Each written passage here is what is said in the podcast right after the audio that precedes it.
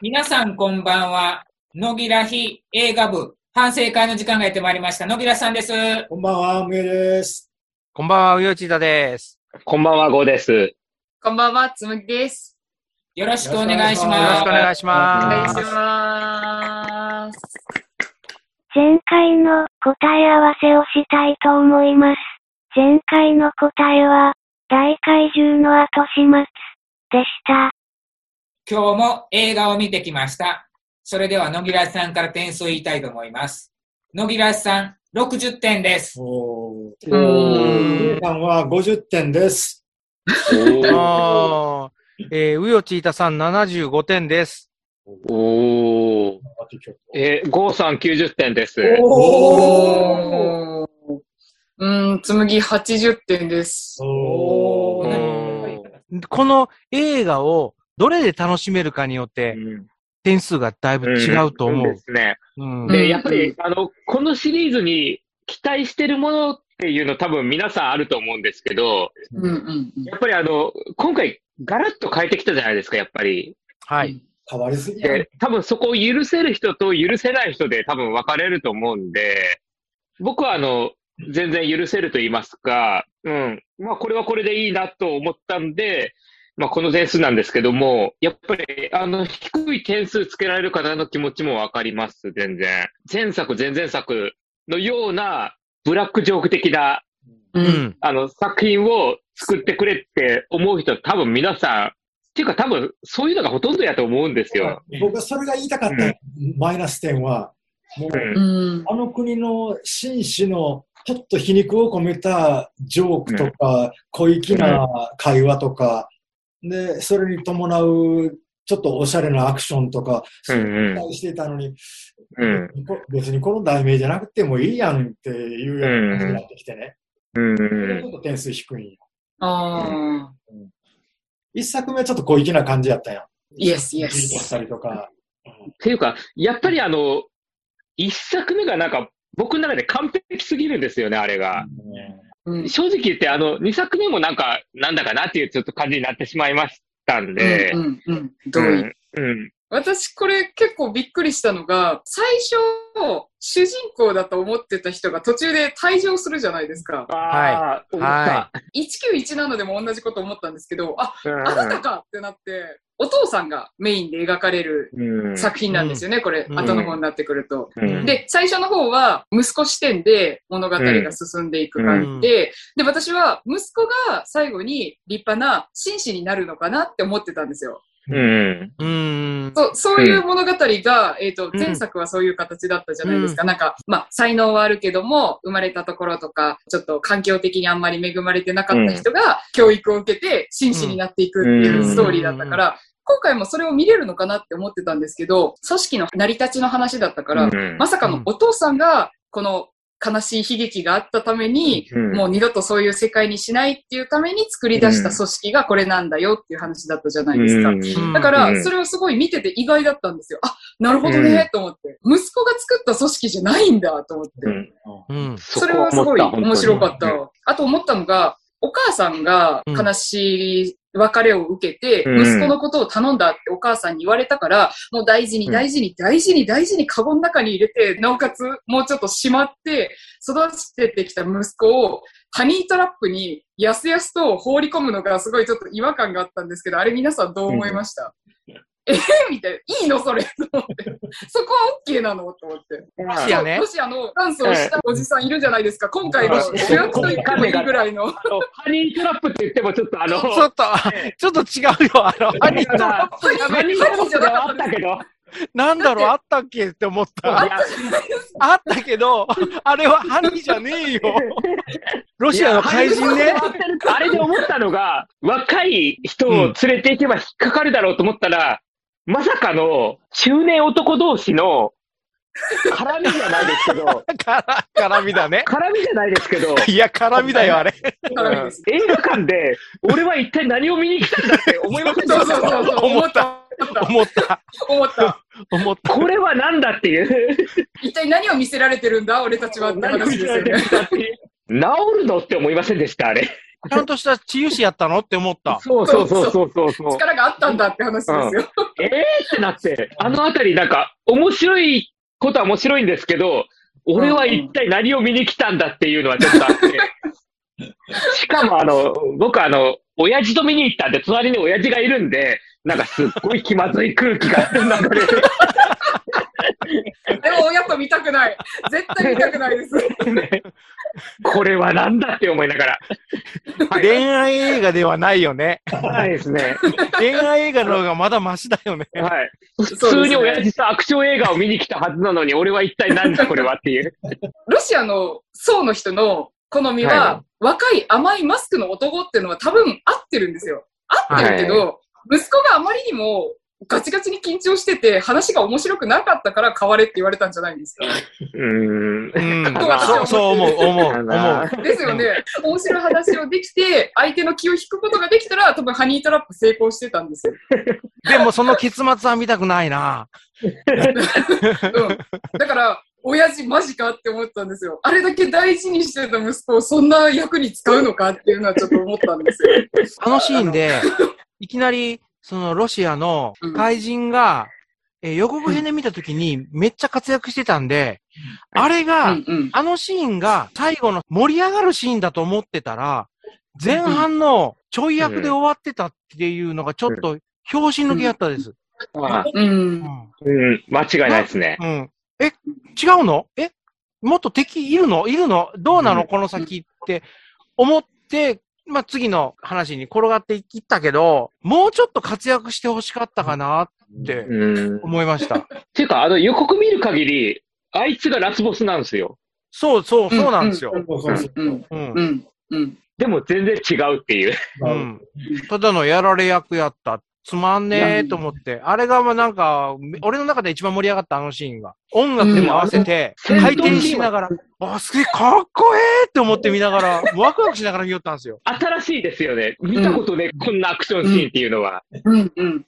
多分、作り手側が、とかが、もしかしたら、ラスボスが普通すぎたので、これはもしかしたら、このままだと人が入らんかもしれないからっていうんで、途中のダンサーをメインに据えた感じで予告編を作ったんじゃなかろうかと。だからそれを知らずに見てしまうと、あ、ダンサーがラスボスなんだと思って、面白そうって見に行ってしまうよね。そんな気うした。ん。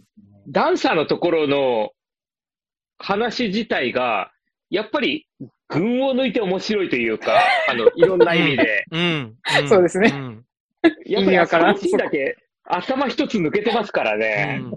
うん。うん息子がお父さんに、こうこうって言われた時の、あの息子の、えっていう顔も面白いし、で、もうし仕方がないお父さんの言うことだからって言って、こう、覚悟を決めてるんだけど、決めきれてない、あの、泳いでる目も好き。で、うん。会話をしようと思ったら、会話がろくにできてなかった、お前席変われって言って言われて変わらされて、シュンとなるっていう。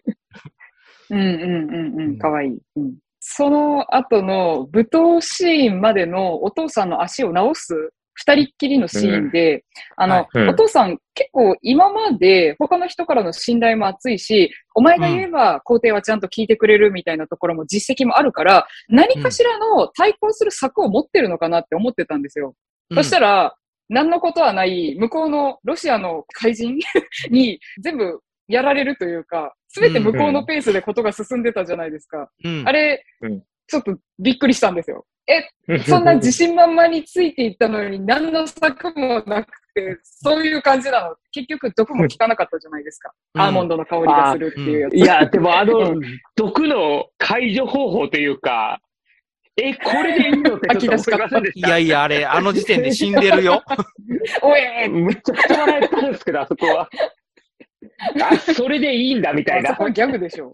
うんあだから、あそこのシーンは面白かったですね。足の直し方もなんか特殊すぎて、監督がいかにその、パパ役の俳優さんのことを、どういう風な目で見てるのかなっていうのがちょっと垣間見えたシーンだったので面白かった。と、私は解釈しましたけど。一作目のチャーチファイトが、今回のあの、ロシアの方とのダンスシーンに当たると思うんですけど、うん。あそこ、正直、なんか、ラスボスが若干影が薄くなっちゃった感じがするんですよ。彼があまりにもキャラが濃すぎて。うん。うん。間違いない。うん。ですよね。で、あと、結構これ、あの、歴史を辿っていくから、割とはいセンシティブなものを扱ってるんですよね。うん。だけど、うんそれをここまで監督が、まあ私、監督のそういうところも多分みんな好きだと思うからいいと思うんですけど、茶化しまくってるから、うん真面目にこんだけこう、冒涜しまくって、い至るところからこう、暗殺予告とか来ないかなってちょっと心配になりました。それはちょっと見る人を選ぶかな。うん。うん。歴史的な事件のちょっとしたことの登場人物が全部敵役の機のエージェントだったっていうのがね、最初は全然気づかなかったんだけど、一番最近気がついたのは、オーストリアの皇太子を暗殺するっていうシーンがあって、あのシーンで、これもしかしてって思ったら、後の全部、その、それぞれの歴史の舞台裏で事件を引き起こした人間が登場人物として出てたっていうのを知ってから、この映画すんげえ面白いぞって思ってう、ん最後まで見続けることができたんです。うんだから、一番最初のロシアのぐるぐるぐるぐる回ってるシーン、あのシーンで終わりじゃなかったのを持たせるために登場人物が次々次々出てきたことによって、最後まで飽きずに見れたのは確かでした。シリーズとして見たらいまいちやと思うんだけどな。まあ別作品でますあね。別作品よね、これは。うんいやいやいやいや、俺はしあれシリーズだと思う。あれが原点原点。まあ原点。ゼロ。ゼロですね。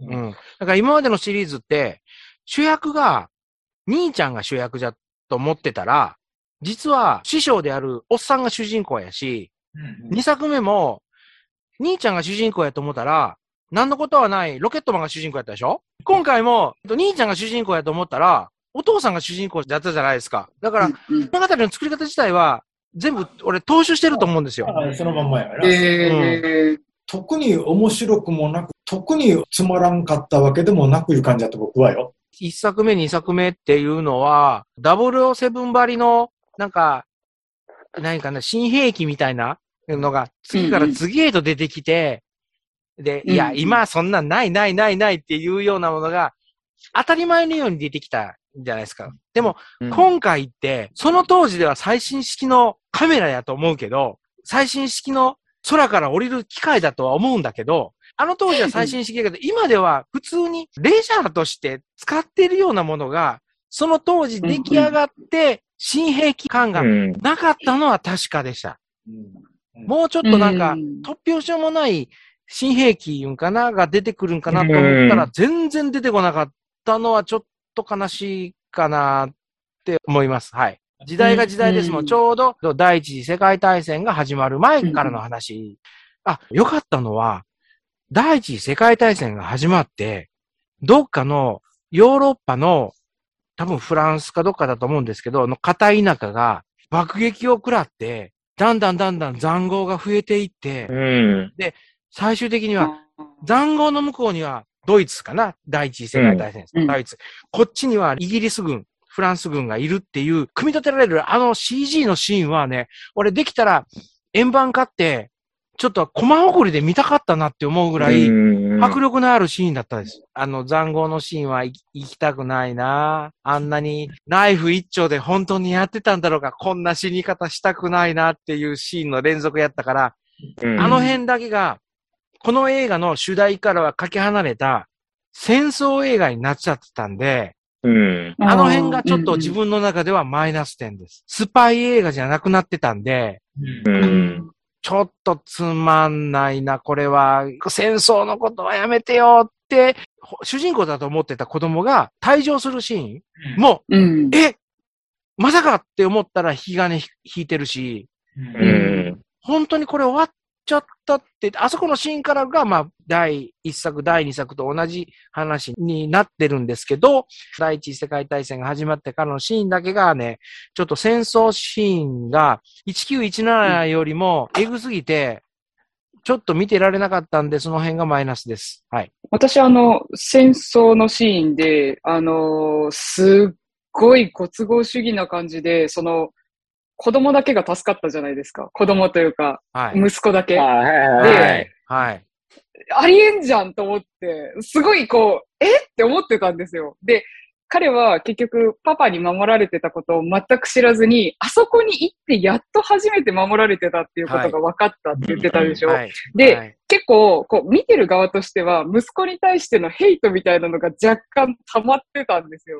でうんあそこで彼が本当に助かって家まで帰ってたら、なんかすごい、すごいご都合主義だなって思ってたから、あそこはなんかきっちり退場させたところは私は偉かったなと逆に思ったんですよ。まあ、うん 親になったことが ないからちょっと冷たい見方だったのかもしれないんですけど、うんいや、あまりにもそれで息子が帰っちゃったら、ちょっと本当にご都合主義すぎるよって思っちゃったので、そこはちょっと良かったなって個人的には思ったところです。で、あと、えっ、と、新しい、まあ、ガジェットが確かに今回あんまり出てきはしなかったんですけど、その前作の1と2で出てきた、あの、靴から出てくるナイフみたいなやつとか、あの、それの原型になるやつが最後の崖をお父さんが登っていくシーンで出てたりして、あ、これこれみたいな、ここからこれ生まれたのねっていうのが分かったのは、すごい私的に良かったです。面白かったところです。私、皆さんにちょっと聞きたいんですけど、今回のラスボス、ある程度予想ついてました。怪しいなって私、船のシーンで思ってたんですけど、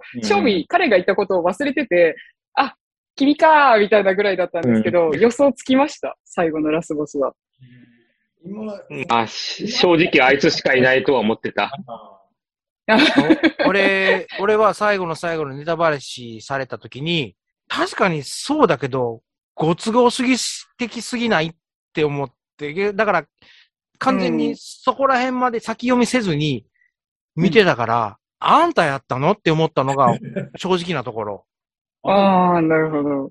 で、やっぱりあの、ラスボスの正体というか、ラスボスなんですけど、ラスボス以外にも普通の職業をしてたじゃないですか。お前そっちの職業をしながら、あんな偏僻なところを行き来してたのっていうところは、ちょっとあります。ありますね。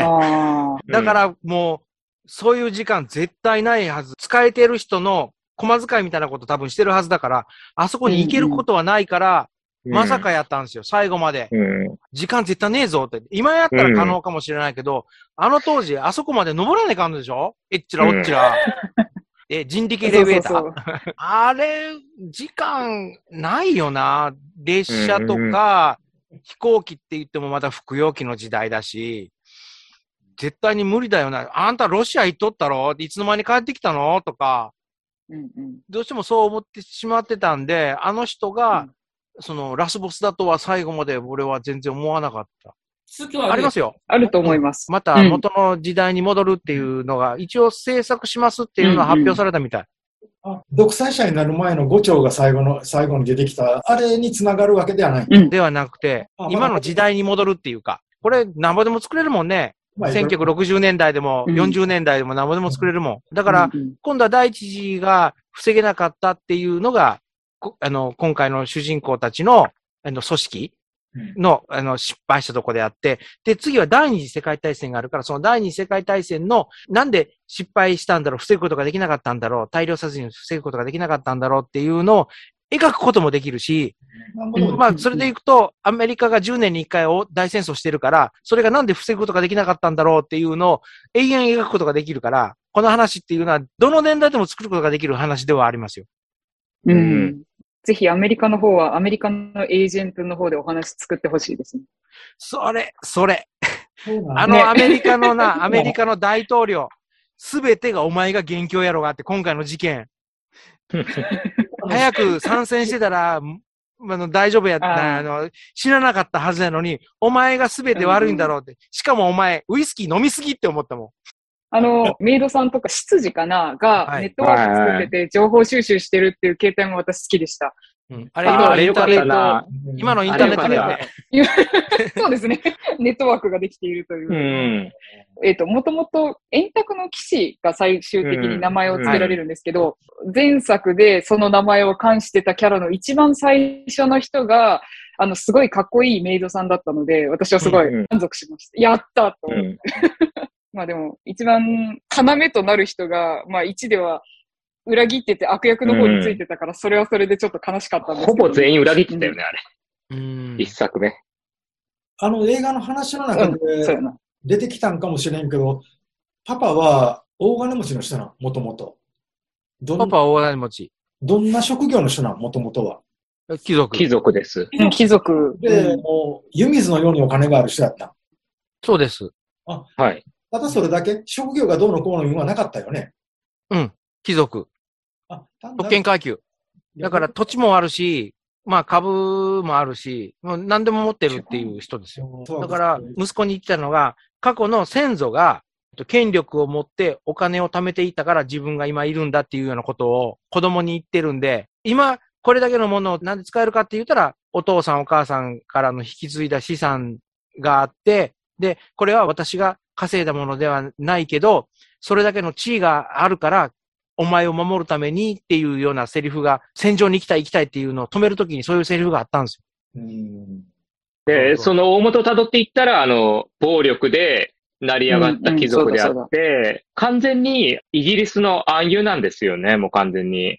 確かに。あの貴族そのものがイギリスそのものだっていうところでうんあったりして、だから結局あの、この監督、全方位に喧嘩を売るような作りにしてるんで、すべてを馬鹿にしてると言いますか、すべてをあの冷静に見てるというか、だって、うん。そのあたりはちゃんと、なんか一作目から何も変わってねえな、みたいな感じは、ちょっとあったりしてよかったんですけども、今回何が良かったって、あの、敵役は、基本、応募ス以外は全員、あの、実際にいた人物を使ってますし、うん。で、あのいろいろやってきた、あの、事件とかも実際の事件うん。を使ってたりするんで、この、大枠の物語の中に、やっぱり地続きの物語なんだっていうところをちょっと思わせてくれるのはすごい良かったですね。ラスボス自体も、なぜ、あの、こんなことしてるかっていうと、ラスボスの出身地が、ああだからみたいなところがあったりして、そうそうやっぱ。りそのあたりも、ちょっとやっぱりあの、ね、イギリスとの関係をちょっと、あれっていう感じになってくるあたりとかもすごい良かったし、うんで、ラスボスのあの、モデルになった人もいるんで、そのモデルになった人の経歴見るへーと、ああ、なるほどなっていうのも分かったりするんで、で、やっぱりこれ、イギリスの人から見たら多分常識的な、あの、歴史観というか、歴史の出来事がうん。山ほどあるんで、日本人はあんまり分かりにくいなとは思うんですよ。一番最初のあの戦争のあたりからも、やっぱりあの、多分、イギリス人だと常識だし、出てきた将軍とかもあの、むちゃくちゃ有名な人なんで、やっぱりそのあたりとかもうまく絡めつつ物語を引っ張っていくっていうところも、やっぱりあの日本人だとちょっとあんまり100%は楽しめないんじゃないかなっていうところはありますね。山に不時着した時にうん主人公が、ヤギがいたじゃないですか。うんそこのところ、落下山で引っかかって、上に上がるときに、手を伸ばしたギリギリの、あの、割れ目を、こう、手と足を壁にポーンと伝って、こう、上がっていったでしょ。持つとこがないから、足と手で岩をこう、あの、自分をはしごのようにして登っていったんです。あのシーンで俺、ヒュンとなった。あそこ割とちょっと なりますね。わかります。で、やっとあ上がって、で、結局、ラスボスと戦って、ラスボスが、え、そんな間抜けなやられ方って言ってやられてしまったんで、まあ、あの辺はもう打足的な、なんかあの、アクションシーンっていうんかな。大したアクションでもないし、うーん、まあ、本当にごくごくありきたりなアクションシーンで終わってしまったんで、ちょっと尻すぼみ感はすごい映画まあまあ。でした。うん。ラスボスの戦闘シーンの背景に、第一次世界大戦のあの、地獄のような情景をフィルムで流し続けるとかも、なんかもう、いやらしいな、こいつっていうのはちょっと思いながら見てました。うんうんうんうん。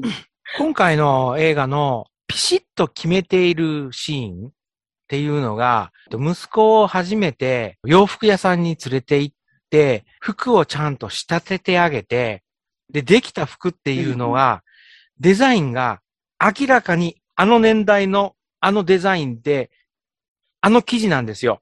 あ、これ現代風って思ったのが、スラックス、いわゆる今でいうパンツですよね。の線がね、やっぱ細いんですよ。細くてかっこいいんですよね。うん。うん。昔風なんだけど、今風な感じのイギリス服のあの、重厚だけどかっこいいっていうのを今風にこう、仕立て上げてくれてるんで、ああ、かっこええな、この格好のままでまた大活劇してくれるんだなって思うような服装。俺、あの登場してきた人物の中の服で、一番自分の中でね、今めちゃくちゃ着てみたい服っていうのが、ロシアからの帰りに、お父さんが着ていたあの、セーター。ものすごく、あの、目の粗いセーターなんですけど、あの毛糸って、多分、とんでもなく、とてつもなく高い毛糸だと思うんですよ。いわゆる、カシミヤのセーターとかってやつ。う。うんんうん。あの服をね、しかもあの、あの年代だから、西洋人のあの顔つきだから、多分着こなせてたんだと思うんですよ。今俺があれを着ると、多分ちょっとやぼったくなると思うんで、自分家でくつろぐための服が似合う大人になりたいなって、ちょっと今映画を見た後にね、ちょっと思ってました。まあ、もう俺には無理だかなと思いつつ、やっぱりあれが似合うような男になりたいなと。やっぱなるよ。マナーが人を作るんよ。いやーこれでわかるじゃないですか、もう。うん。それでは皆さん、さようなら。なさようなら。ら